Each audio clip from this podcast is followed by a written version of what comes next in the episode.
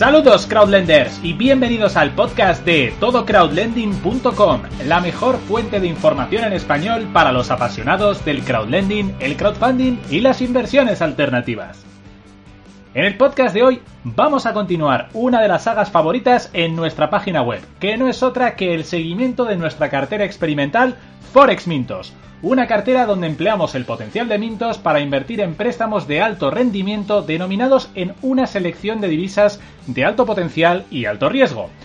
Así que os gustan las emociones fuertes, pues agarraos bien a vuestras butacas que este podcast comienza ya. Bueno, para los que nos escuchéis esta serie por primera vez, lo primero que estaréis preguntando es ¿qué es esto de la cartera Forex Mintos?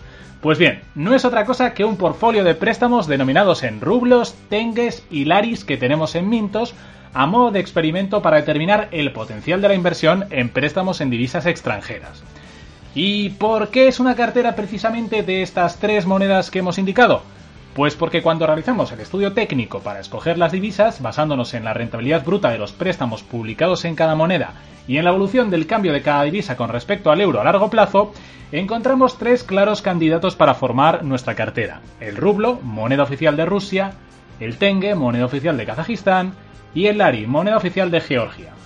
Así, en noviembre de 2018 invertimos 1.000 euros en préstamos denominados en cada una de estas tres divisas y cada mes realizamos un seguimiento de cómo nos está yendo la inversión. Así que, sin más dilación, vamos a comentar nuestra actualización Mintos Forex julio 2019.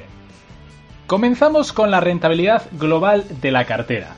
La cartera lleva acumulada un 13,40% de rentabilidad anualizada neta, lo que supone un beneficio de 267,93 euros en 8 meses sobre los 3.000 euros inicialmente invertidos. Atención, este mes, a pesar de la mejora en las rentabilidades medias de la mayoría de los préstamos, ha bajado un punto porcentual nuestra rentabilidad por la segunda caída consecutiva del lari georgiano frente al euro. Comentamos ahora la rentabilidad bruta de los préstamos. Tal y como esperábamos, la rentabilidad bruta de los préstamos en moneda extranjera ha sido sustancialmente más elevada que la alcanzable invirtiendo simplemente en euros, con un máximo de 17,75% para el rublo y un mínimo del 15,87% para los laris, alcanzando una media del 16,90%. Prácticamente todos los préstamos en divisa extranjera de nuestra cartera mejoran su rendimiento medio este mes, salvo los laris que se mantienen.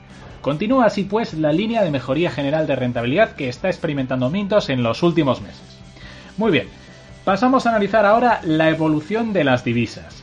Y es que este mes la, evolución de las diferentes divisas en la cartera ha sido por segundo mes consecutivo desfavorable, con la segunda depreciación sucesiva del lari georgiano, que baja a un inaudito cambio de 0,31 euros frente al valor 0,32 del mes pasado o el nivel 0,33 cuando comenzó a operar nuestra cartera.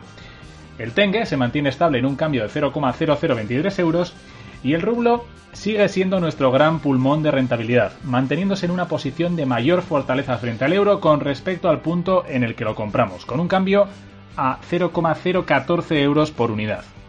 Veamos ahora la comisión Forex Mintos por intercambios de monedas. Y es que este apartado no cambia con respecto al mes anterior. Incluimos ya en los resultados el efecto total de la comisión que cobra Mintos por cambiar de divisa, tanto al inicio cuando cambiamos euros a divisa extranjera, como al final cuando queremos recuperar la divisa extranjera cambiándola a euros. En los resultados se incluyen ya el impacto de la suma de estas dos operaciones, que en principio se mantendrá estable en el tiempo vemos que esta comisión es de apenas un 1,40% para el cambio y descambio de rublos, pero alcanza un 4% para el cambio y descambio de laris, lo cual sin duda impactará en nuestra rentabilidad neta final. La comisión media ponderada de estos intercambios Forex en nuestra cartera es del 2,63%. Muy bien, analizamos ahora el comportamiento por cada componente o divisa. Primero los laris.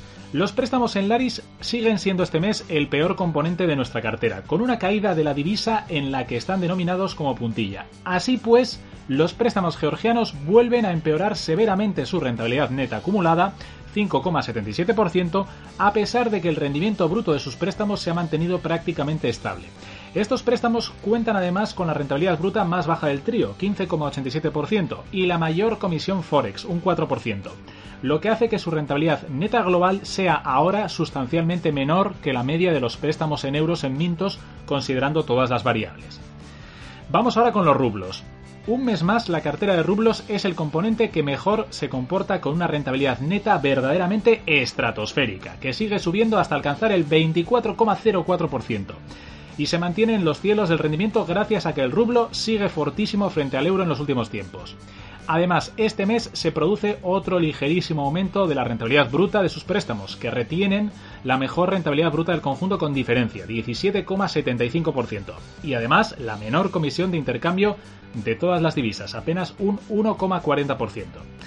Y por último, los tengues. La cartera en tengues kazajos mantiene posiciones y se acomoda en la franja intermedia por rendimiento en nuestra cartera Forex, con una rentabilidad neta lograda del 10,38%, incluyendo una mejora ligera de la rentabilidad de partida de sus préstamos, un 17,08%, y manteniéndose las comisiones de servicio, un 2,5%. Por último, vamos con la conclusión.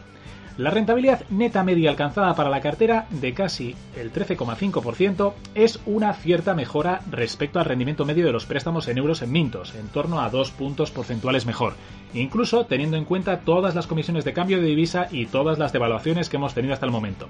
Lógicamente, para meses posteriores seguiremos expuestos a la evolución de las divisas con respecto al euro, que serán claramente determinantes a largo plazo para averiguar si esta cartera experimental resulta ser rentable o no en el tiempo.